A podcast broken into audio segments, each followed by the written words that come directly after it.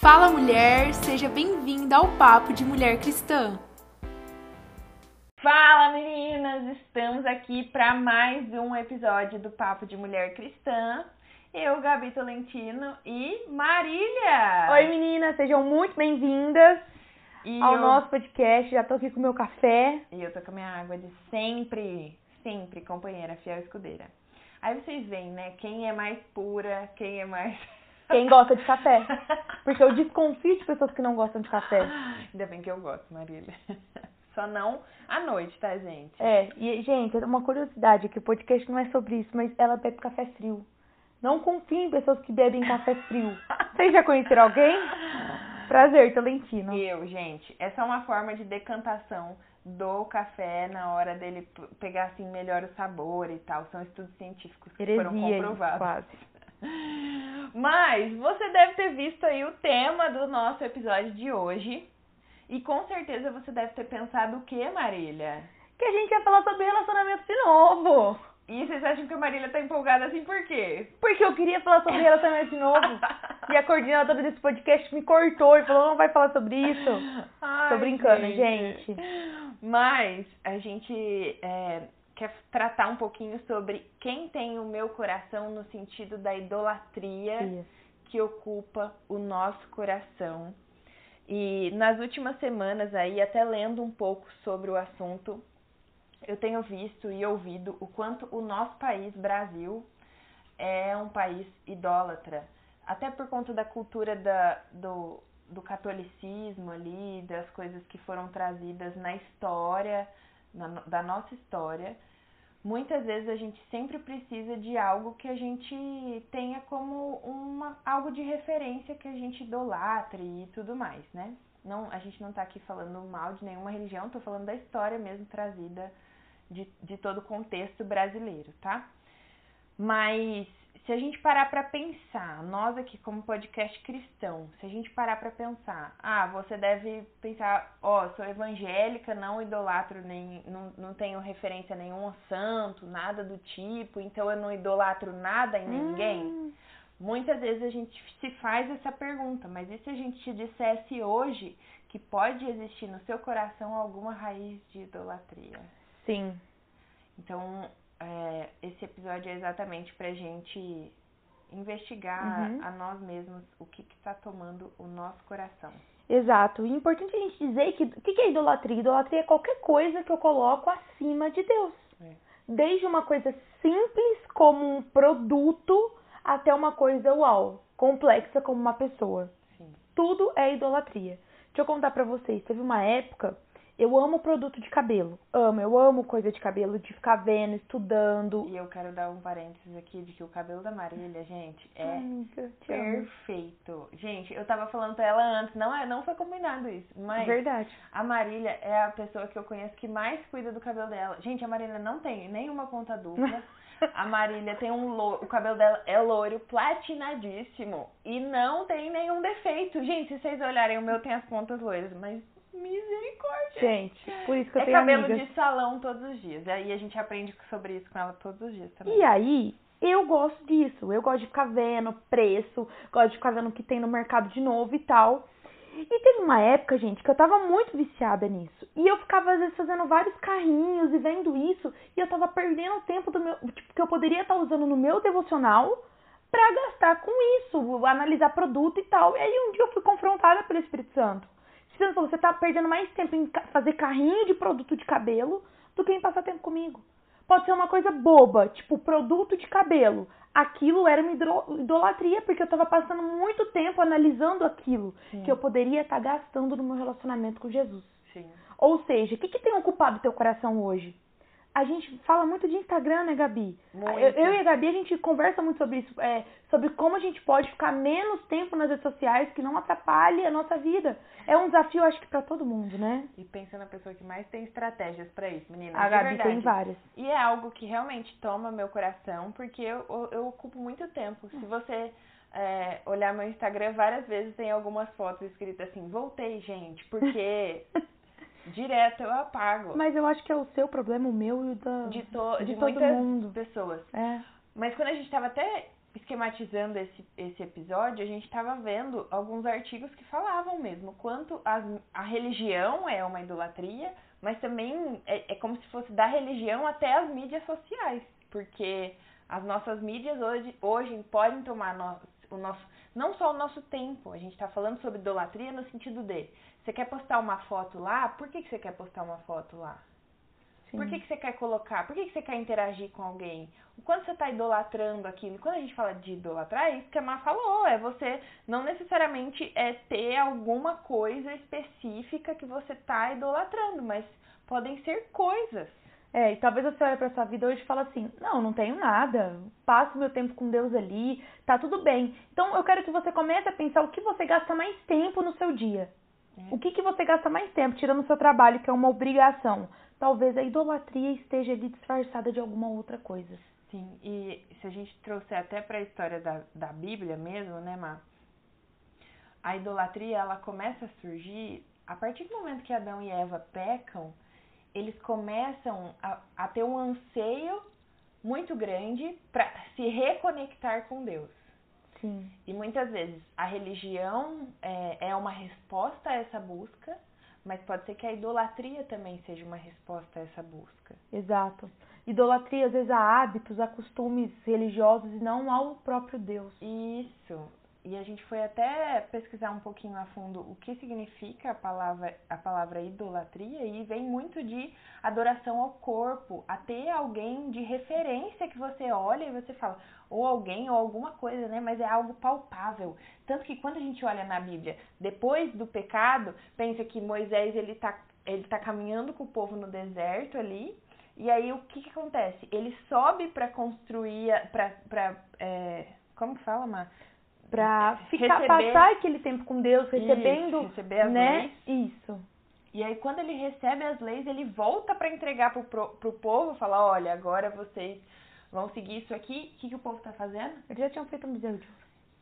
Eles tinham que ter algo para se reconectar com Sim. Deus, só que foi algo totalmente é, natural do coração humano, feito com as próprias vontades. Sim. Vontades, assim, né? Feito com a própria mão humana. E não é isso que eu acho que Deus espera de nós. A gente tem esse anseio, sim, de re se reconectar com Deus, mas muitas vezes ele pode ser a gente pode encontrar atalhos para se reconectar com Deus através de coisas ou de pessoas. E é pior. Sim. Tanto que é, muitas, muitas pessoas idolatram, por exemplo, a família. Gente, a família é um projeto de Deus.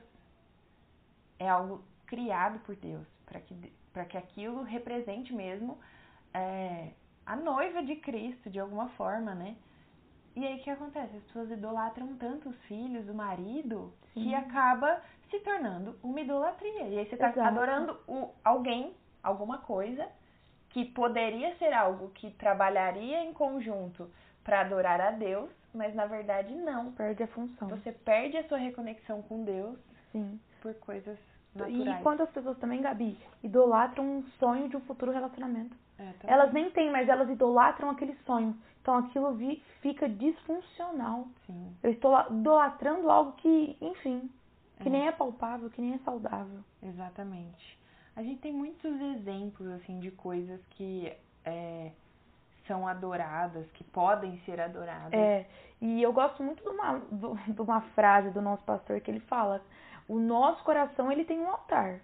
Se Deus não está nele, alguma outra coisa está. Tomando. Porque o que, que é importante? O que é importante para mim para Gabi? Eu gasto tempo nisso, eu invisto nisso. É. Então, no que, que eu estou investindo mais? Será que é com o meu relacionamento com Deus? Exato. Será que é com a minha adoração a Ele? E, e, e quando a gente fala nisso, é quantas vezes você, a gente, né, parou para simplesmente estar na presença dele de Deus. e adorando a Ele. Não é sobre o que as outras pessoas ou o que outras coisas podem nos trazer, mas o quanto a presença dele traz a nós. Exato. Tirando todas essas coisas que podem ser distrações. Pode ser muito distração. Sabe, tem um livro do Luciano Subirá que ele fala, o livro chama Até que nada mais importe. Gente, esse livro marcou muito a minha vida, muito mesmo porque ele vai colocando coisas específicas que podem ir tomando o nosso tempo e a nossa vida e que são coisas muito boas, por exemplo, trabalho, por exemplo, Exato. a família, por exemplo, a igreja, o meu ministério, Exato. coisas que são muito boas, mas que elas tomam tanto a minha prioridade que isso acaba tomando o lugar de Deus. Mas na verdade, o lugar de Deus é ser o, o principal da minha vida até que nada mais importe, até que aquilo seja assim o principal da minha vida. É só isso. Se hoje a gente perdesse tudo que a gente tem, Deus ele seria suficiente na nossa vida a ponto de a gente continuar adorando a Ele, independente de todas as coisas.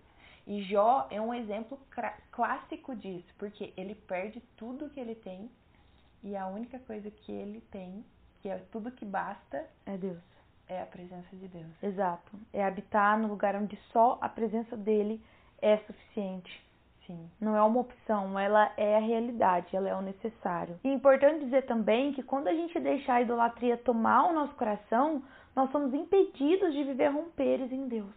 É como se a gente paralisasse na nossa caminhada cristã, porque Jesus já não é mais o alvo. Jesus já não é mais o principal, Jesus já não é mais o alfa, o ômega, o início e o fim ali da minha vida. E nem suficiente. E nem né? suficiente. Então eu tô sendo paralisada. E quando eu me paraliso no meu relacionamento com ele, automaticamente eu me paraliso de viver a boa, perfeita e agradável vontade dele aqui na terra. Sim. Ou seja, quem perde é somente eu. É. E aí, parece que a gente vai andando em círculos, né? Exato. Parece que eu vou continuar buscando coisas, pessoas, lugares. E aí a gente entra em tudo que a gente fala aqui sempre, meninas, em aceitação, em, em vários conflitos internos que a gente começa a passar, porque Jesus ele não tá no lugar de ser suficiente pra gente, de estar tá nesse lugar completo. E eu acho que uma resposta contra a idolatria mesmo é a gente viver colocando Deus como centro total do nosso coração.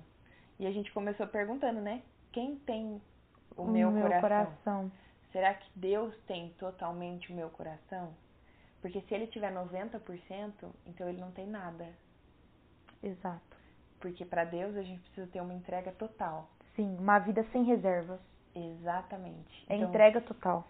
Se, se no meu coração 5% ainda é idolatria algo, e meninas, da mesma forma que eu e a Má, a gente sonda o nosso coração sobre o que é que tem tomado o nosso coração nesse momento, a gente também quer que vocês sondem o coração de Exato. vocês. O que é que tem tomado o coração de vocês? É, nesse ou às momento? vezes você tá ouvindo a gente aqui agora e você fala, Marília, eu já identifiquei uma idolatria, como eu identifiquei a mesa atrás do produto de cabelo. Sim. Se renda a Jesus.